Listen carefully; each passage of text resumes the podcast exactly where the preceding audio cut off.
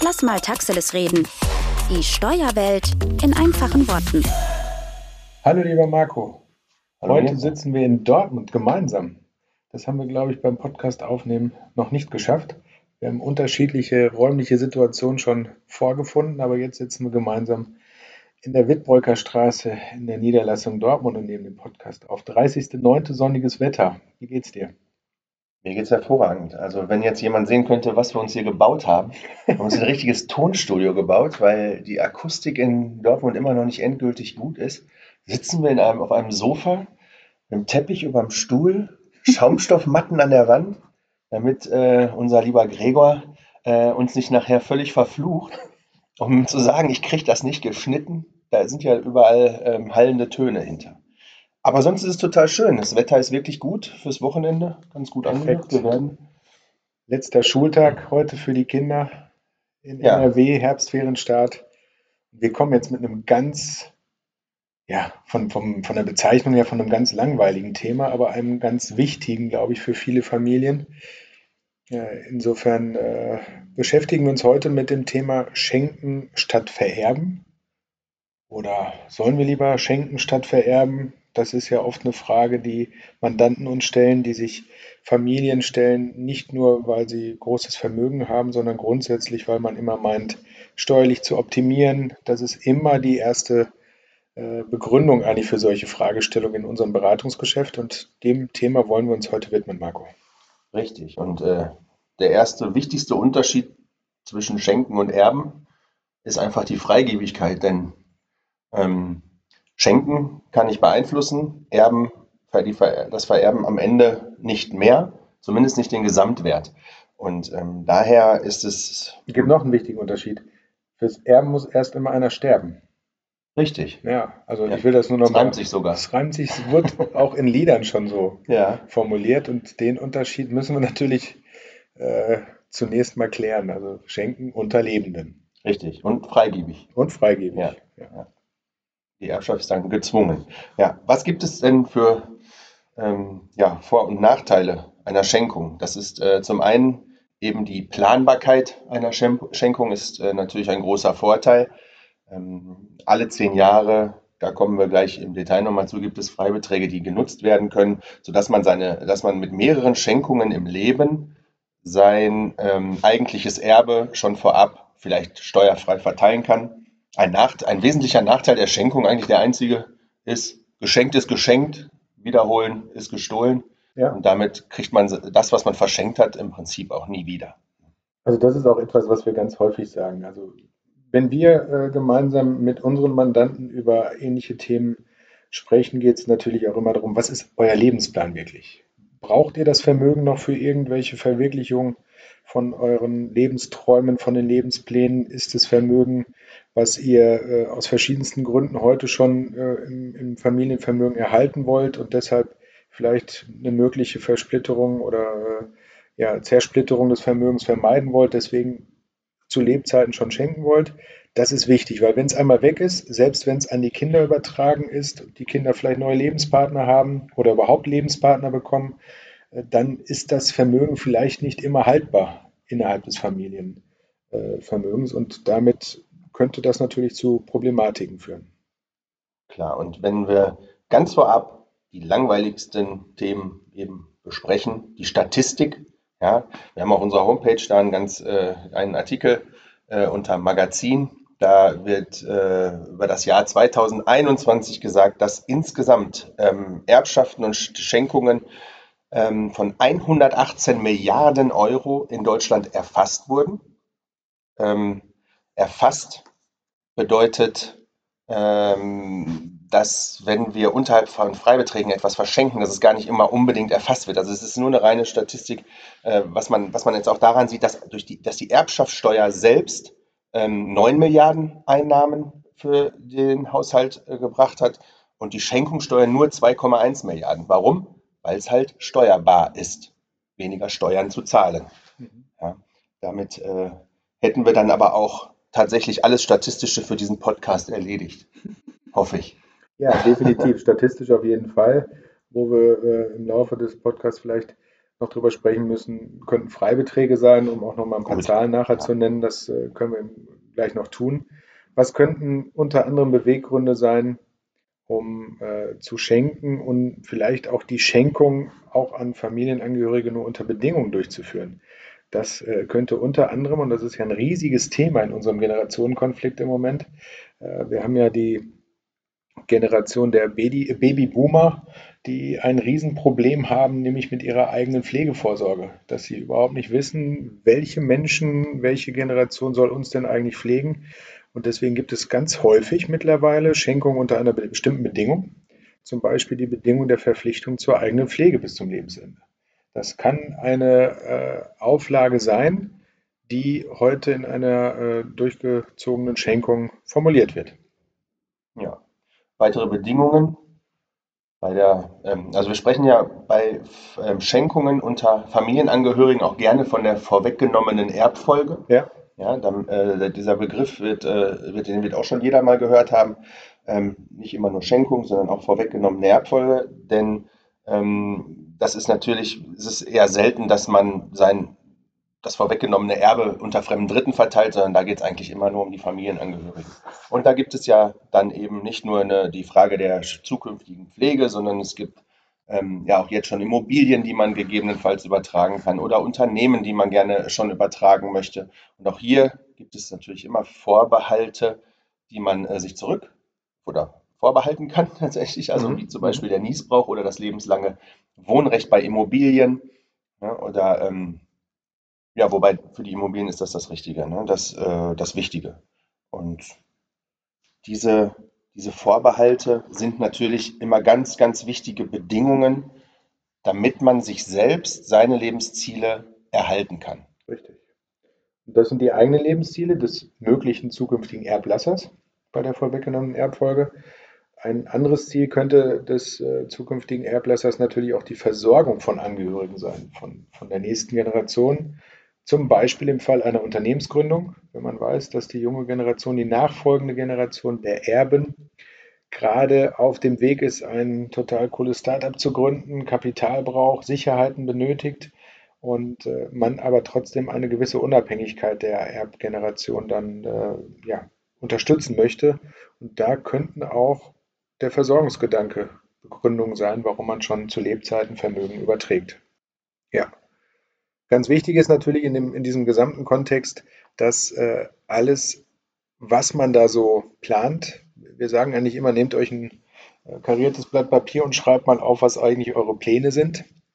Denn äh, es gibt natürlich neben steuerrechtlichen, also Schenkungs- oder erbschaftssteuerlichen ähm, Grundsätzen, die man dort einhalten sollte oder Überlegungen, vor allem auch juristische, sodass es ganz wichtig ist, dass man zunächst seine Wünsche formuliert, wie denn das Ganze vollzogen werden soll, was vielleicht testamentarisch eigentlich mal gewollt ist, um dann zu überlegen, welche Teile des Vermögens auch schon zu Lebzeiten übertragen werden können und dass das Ganze dann gemeinsam mit Fachjuristen, mit Fachanwälten dann auch umgesetzt wird.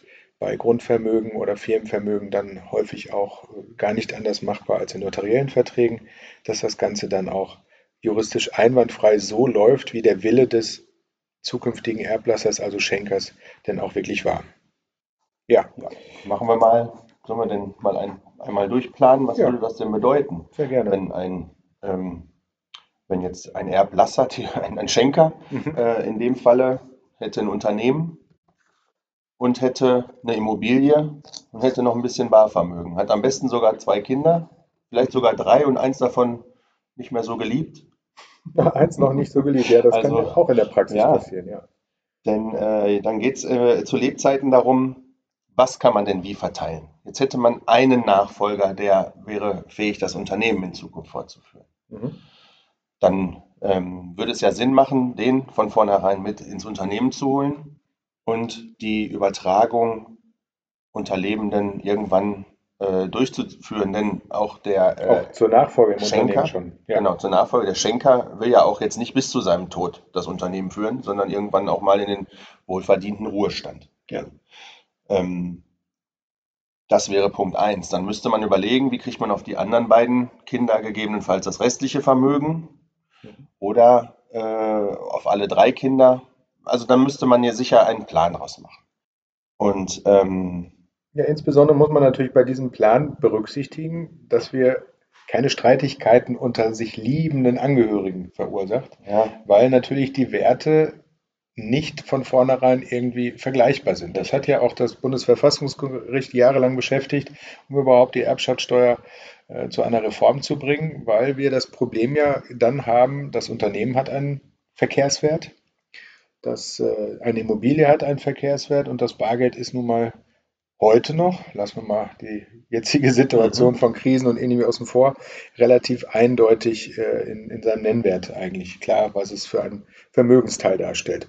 Und alleine diese Ungleichbehandlung, die gefühlte Ungleichbehandlung, die die Kinder und dann vielleicht noch das ungeliebte von dir angesprochene Kind empfindet, müsste dann natürlich so gestaltet werden, dass alle übrigen Erben äh, grundsätzlich äh, gleich behandelt sich fühlen und eventuelle Ausgleichszahlungen vielleicht sogar leisten weil wenn wir dann irgendwann auf den Punkt kommen, geht das Ganze denn steuerfrei, muss man ja zunächst feststellen, was für Werte verschenken wir denn gerade.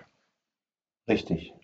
Und dass man eine komplette Verteilung von vornherein immer im Einklang hinbekommt, fast auszuschließen. Fast auszuschließen, es sei denn, alle Parteien sind bereit, sich an einen Tisch zu setzen und im Zweifel einen Erbvertrag zu verfassen, in dem ja. jeder seinen Teil zugesprochen bekommt, alle damit einverstanden sind und damit wäre äh, die Situation eigentlich erledigt. Ja.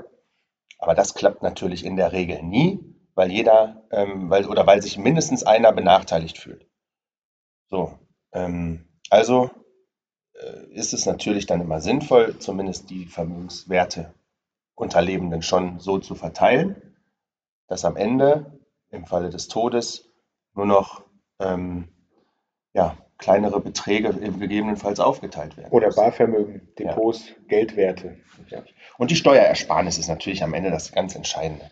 Denn ähm, die Übertragung eines Unternehmens, ähm, nehmen wir mal, sagen wir mal einfach, das ist ja eine begünstigte Schenkung. Ja. Warum ist sie begünstigt oder eine Übertragung? Warum ist sie begünstigt? Der Beschenkte bekommt ja, hat ja nichts davon, dass er den Wert geschenkt bekommt in dem Moment, sondern eigentlich führt er dieses Unternehmen fort und lebt ja nur von den Früchten aus diesem Unternehmen. Würde er jetzt den Wert des Unternehmens direkt versteuern müssen, dann kann er das Unternehmen im Prinzip auch schon wieder verkaufen.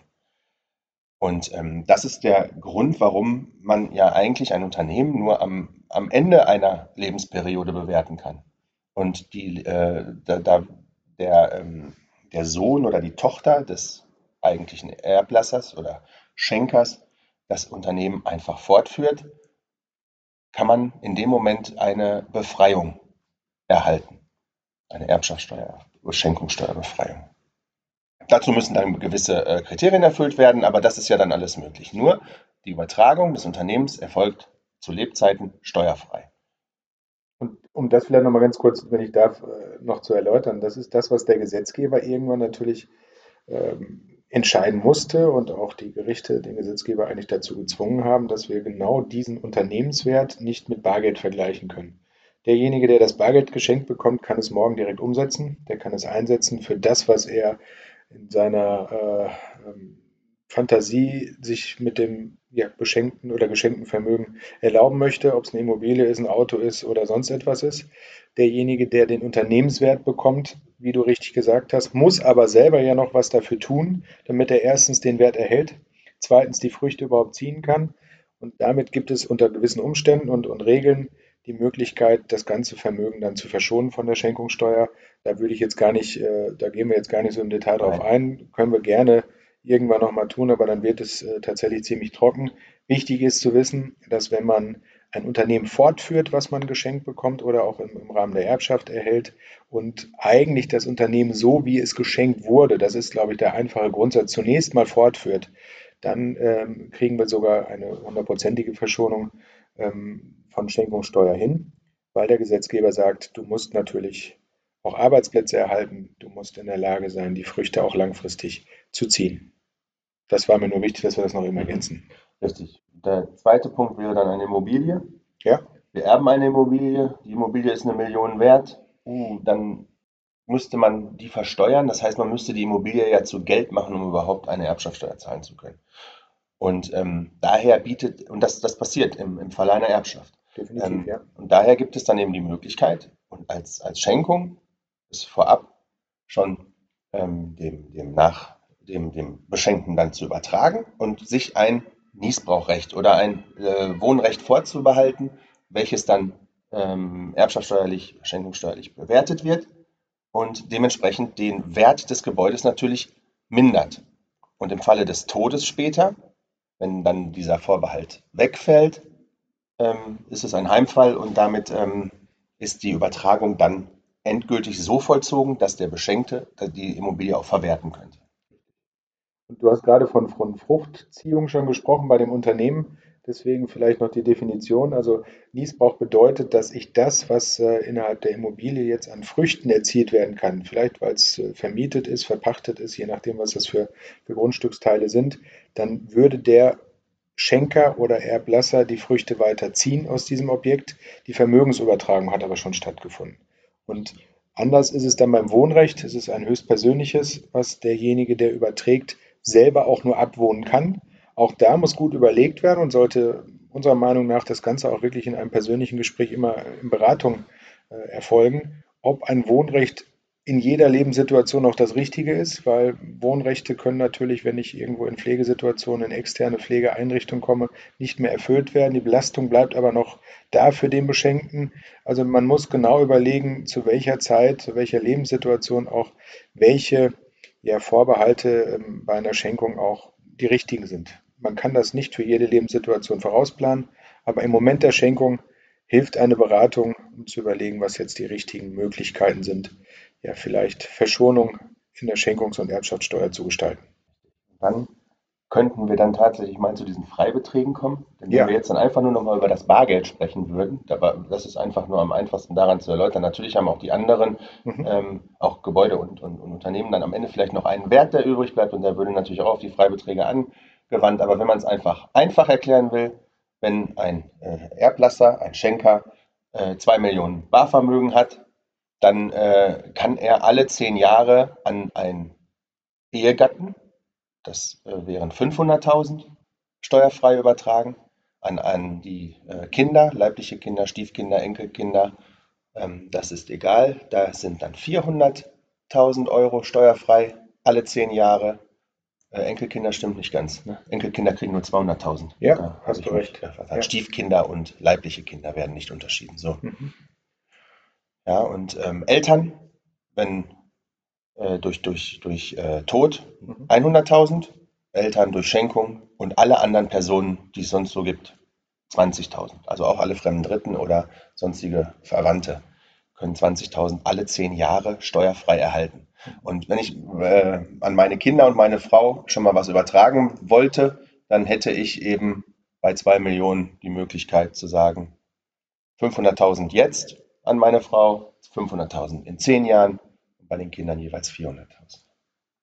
Ja, also tatsächlich die, die Formel, die man sich so ein bisschen, glaube ich, dann äh, pauschal merken kann, ist, je näher ich dem äh, Schenker oder dem Verstorbenen äh, bei Schenkung oder Erbschaft bin, desto höher ist grundsätzlich der Freibetrag. Allerdings sind wir in Deutschland doch noch ein paar, äh, an, an einigen äh, konservativen Regeln festgehalten. Natürlich ist bei Ehepaaren auch die gleichgeschlechtliche gelöst mit dem Freibetrag von 500.000 Euro. Aber sobald ich noch nicht ehelich verbunden bin, ist das Ganze natürlich noch äh, als äh, fremder Dritter im Sinne der erbschaftssteuerlichen Freibeträge oder der Steuerklassen ähm, ja, gebunden, sodass dann geringere Freibeträge sind. Also auch da sollte man sich gut überlegen, wenn etwas zu gestalten ist, ob es vielleicht auch steuerliche Gründe gibt, um rein formal dem Schenker oder Erblasser näher zu kommen, wenn man das jetzt so sagen darf. Ja. Also das sind die Dinge, die, ähm, ja, ich glaube, du hast es gerade schon äh, gesagt, alle zehn Jahre gibt es die Chance, die Freibeträge erneut auszunutzen. Insofern ist bei jeder Übertragung auch immer rückwirkend zu schauen, was hat in den letzten zehn Jahren schon stattgefunden. Gibt es laufende Schenkungen, die regelmäßig stattgefunden haben, zum Beispiel das gemeinsame Konto bei Ehegatten? Ist da regelmäßig irgendwo Lohn größere Summen an Lohn ähm, auf das gemeinsame Konto geflossen, sodass das mal einem auf die Füße fallen könnte, sodass Freibeträge schon ausgenutzt waren. Alles das sollte man immer mit einem Experten, in dem Fall vielleicht steuerlichen Berater und äh, im formal juristischen Sinne auch mit einem Juristen klären. Ja. Und ähm, wenn wir nochmal bei den zwei Millionen bleiben und ich meine Pläne schon soweit gemacht habe und sage, das werde ich ja niemals ausgeben können, ja ja, dann ähm, muss ich mir darüber im Klaren sein, je nachdem, wem ich das alles übertragen möchte eines Tages, kann das bis zu 30 Prozent Schenkungssteuer kosten. Jetzt nicht unbedingt sofort bei, bei den Ehegatten, weil ähm, wir haben dann natürlich ähm, äh, eine Tabelle, in der äh, auch die Steuersätze festgesetzt werden, aber zum Beispiel an einen fremden Dritten würde das von vornherein im Prinzip 30 Prozent Erbschaftssteuer kosten. Und das ähm, muss ja dann nicht sein, wenn ich ja, aber nur wenn ich weiß, dass ich es nicht ausgeben kann. Sonst macht es natürlich keinen Sinn. Ja, definitiv. Ja, also das ist äh, schon mal die finanzielle Auswirkung der ganzen Konstellation. Und ähm, ja, in den Fällen, wo ich weiß, ich habe einen Lebensplan, der sich aus welchen Gründen auch immer gerade ändert, weil meine nachfolgende Generation Pläne für die Zukunft hat, weil ich meine Zukunft gestalten möchte oder auch ja, weil emotionale Gründe sich gerade ergeben, warum Vermögen vielleicht übertragen wird. Da gibt es natürlich auch äh, Dinge, die eine Rolle spielen und vielleicht auch Umfinanzierung im Privat-, im Unternehmensvermögen, die im Moment von, von Banken vielleicht äh, eine gewisse Finanzierungssicherheit oder Sicherheiten für mögliche Finanzierung erfordern machen genau diese gestalterischen Pläne vielleicht erforderlich. Und insofern ist das ein ganz wesentliches Thema, sich äh, mit der Frage, ob ich zu Lebzeiten schenke oder ja, dem Tod folgend erst vererbe. Denn wir müssen uns ja auch über eines mal noch unterhalten. In Deutschland ist ja auch ja, in der Hinsicht zwiegespalten. Die einen verteufeln die Erbschaftssteuer, die Schenkungssteuer, die anderen äh, finden sie richtig. Warum? Ähm, auf der einen Seite sagt man, wenn doch jemand etwas erarbeitet hat und sich da, dann kann er das doch seinen Nachkommen auch vermachen, ohne dass man darüber, äh, dass man dafür jetzt auch noch wieder Steuern bezahlen muss. Die andere Seite sagt, ja, äh, ist ja alles schön und gut, aber derjenige, der es dann kriegt, der hat ja noch gar nichts geleistet in seinem Leben und warum sollte der äh, dann da, davon begünstigt werden, dass, dass jemand anderes was für ihn getan hat? Ähm, das, ist, das ist natürlich ein, Thema, das, wir haben vor ein paar Jahren die, die, die Verfassungsmäßigkeit der, der Erbschaftssteuer mal angezweifelt. Ähm, das Verfassungsgericht hat äh, die Möglichkeit der Nachbesserung gegeben. Äh, das Gleiche gab es damals äh, in Österreich. In Österreich mhm. hat man sie dann ausgesetzt und ja. sagt man, okay, wir äh, erheben keine Erbschaftsschenkungssteuer mehr. In äh, Deutschland hat man so schnell dann oder so kurzfristig am Ende noch nachgearbeitet, nachgebessert, dass, es, äh, dass, dass sie erhalten bleiben konnte man kann, man kann jetzt äh, darüber diskutieren. Im Endeffekt müssen wir uns einfach darüber im Klaren sein, es gibt sie. Und wenn man sie umgehen will, dann nur geplant. Politisch ist das Ganze weiter ein sehr, sehr heikles Thema. Ich glaube, gerade jetzt in der Situation, wo wir wissen, dass Deutschland eines der Länder ist, was ein so hohes Sparvermögen hat wie kaum ein anderes Land auf der Welt, schlummert da noch ganz schön viel Erbschaftssteuer oder auch Schenkungssteuer. Ähm, deshalb ist die Lobby relativ stark vielleicht auch zu sagen, da ähm, kann der Fiskus noch einige Steuereinnahmen generieren. Auf der anderen Seite könnte das in der jetzigen Situation natürlich auch eine Möglichkeit sein, diejenigen Unternehmen, diejenigen Vermögenden zu stärken oder die nächste Generation zu stärken, dass man irgendwann die Diskussion über eine Aussetzung, zumindest zeitlich begrenzt, mal der Erbschaftssteuer oder Schenkungssteuer nochmal diskutiert, um die Krise, die wir gerade durchleben, vielleicht auch wieder, wie hat die alte Kanzlerin gesagt, äh, gestärkt zu verlassen, dass wir da gestärkt rausgehen, weil am Ende, das. wir schaffen das, ja, wir schaffen das, ähm, nicht nur durch äh, mögliche Parolen, wie wir jetzt die Heizperiode überstehen durch den Wirtschaftsminister, sondern wir schaffen das vielleicht auch, weil wir Liquidität ja schaffen können oder sparen, um mögliche Neuinvestitionen in die Zukunft zu tätigen. Und gerade beim Thema Unternehmensnachfolge und der nicht immer realistisch, weil wir haben gerade gesagt, wir reden nicht im Detail über die ähm, Ausgestaltung der Verschonung bei Unternehmensnachfolgen in der, im Wege der Schenkung oder Erbfolge. Aber was ein wesentlicher Punkt ist, um die Verschonung äh, hinzubekommen, sind die Lohnsummen. Das heißt, die Beibehaltung der Anzahl der Mitarbeiter oder die Höhe der Lohnsumme insgesamt. Und da muss man natürlich sagen, im Zuge der Digitalisierung und Automatisierung wird es den Unternehmen ja nachweislich immer schwerer fallen, diese formalen Möglichkeiten zu äh, erfüllen, um eine Verschonung insgesamt hinzubekommen. Deshalb könnte es nicht uninteressant sein, politisch in den nächsten Jahren vielleicht auch nochmal über eine ähm, Aussetzung der Erbschaftssteuer zu diskutieren, um Investitionsvolumen und äh, Liquidität im Markt zu halten, damit die deutschen Unternehmen langfristig den Standort sichern. Jetzt haben wir äh, vorhin über den einen ungeliebten Erben gesprochen. Den haben wir jetzt aber gar nicht mehr behandelt in dem, in dem ganzen Beispiel. Ähm, dem möchte ich ja dann vielleicht gar nichts mehr geben, weil er mich im, zu Lebzeiten enttäuscht hat, weil ich äh, der Meinung bin, der verprasst es sowieso nur oder was auch immer. Ähm, jetzt kann ich den natürlich enterben. Mhm. Aber egal, was ich meinen anderen Kindern jetzt schon übertrage, ähm, sollte ich dann irgendwann sterben und er weiß Bescheid, dann geht er zum Anwalt und macht seinen Pflichtteil geltend. Der Pflichtteil ist die Hälfte seines ähm, ihm zustehenden gesetzlichen Erbteils, und zwar ähm, aber in Geld. Also da muss man jetzt nicht drüber nachdenken, ich muss ein halbes Haus ihm abtreten, sondern ich muss ihn auszahlen. Ähm, oder die anderen Erben müssen ihn dann auszahlen. auszahlen. Und ähm, durch die Übertragungen dieser äh, Vorabschenkungen kann ich nicht ähm, bewirken, dass, ich, dass sich dieser Pflichtteil am Ende komplett mindert. Ich kann zwar jetzt Werte festsetzen, ähm, die später herangezogen werden. Und Wertsteigerungen kann ich da rausnehmen. Aber ähm, sogenannte Pflichtteilsergänzungsansprüche hat auch dieser Erbe immer. Es sei denn, wir ähm, sind am Anfang an einen Tisch getreten und bei einem Erbvertrag hat jeder unterschrieben und jeder war mit allem einverstanden. Also der Verzicht auf den Pflichtteil. Also, ähm, ne, also nur um, um ungeliebte Erben auszuschließen, macht das Schenken dann auch nicht immer Sinn, sondern es geht von Anfang bis Ende um den eigenen Lebensplan und die eigene Absicherung der Nachkommen. Das hast du sehr schön gesagt. Das ist quasi ja fast schon ein, ein Schlusswort. Ein Fazit? Ein Fazit.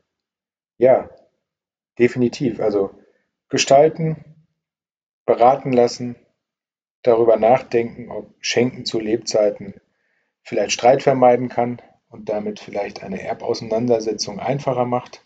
Das ist das, was äh, uns getriggert hat, um dieses Thema hier zu besprechen. Richtig. Und das allerwichtigste Fazit an allem, wie eigentlich, eigentlich müssten wir das nach jedem Podcast sagen. Nicht erst schenken, dann zum Steuerberater, sondern erst zum Steuerberater, dann schenken. Das ist beim Investieren nicht anders. Beim Investieren nicht anders. beim Gründen nicht anders. Ja. Und Steuern zahlen oder Steuern sparen nur als Selbstzweck hilft nicht, sondern wir müssen das mit Logik und äh, ja. ja. mit System machen. Richtig. Alles, was legal der Gesetzgeber uns ermöglicht, um Steuern zu reduzieren, können wir gerne gemeinsam besprechen, aber es muss im Zusammenhang des gesamten Lebensplans oder auch der Unternehmensphilosophie liegen. Ja. Ganz genau. Das hast du sehr treffend gesagt. Das äh, ist immer das gleiche Prinzip. Das heißt, vorher drüber nachdenken und beraten lassen möchte, äh, also wenn jemand äh, sich hier berufen fühlt, jetzt mit einem Steuerberater zu sprechen, ruft uns einfach an. Äh, dann können wir das Thema natürlich auch intensiver besprechen. In einer halben Stunde das, das, das Thema komplett abzuhandeln, ist natürlich nicht möglich. Wir wollten es mal anreißen, wir wollten mal ein, vielleicht ein Beispiel mal durchspielen, um zu sagen, worum geht es hier überhaupt. Dann im Endeffekt liegt es jetzt bei euch, was ihr mit eurem Vermögen vorhabt. Und wenn ihr unsere Hilfe benötigt, dann meldet euch gerne. So, so. Jetzt würde ich ins Wochenende gehen. Ja. Was hast du so vor? Ich auch. Ja. Sogar in den Urlaub aufbringen. Ja, das wollte ich hören. Ja.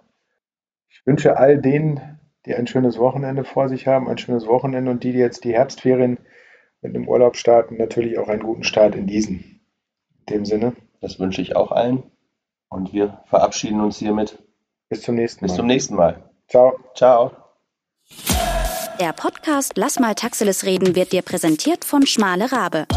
Dein Partner für Steuern, Gründung und Unternehmensberatung.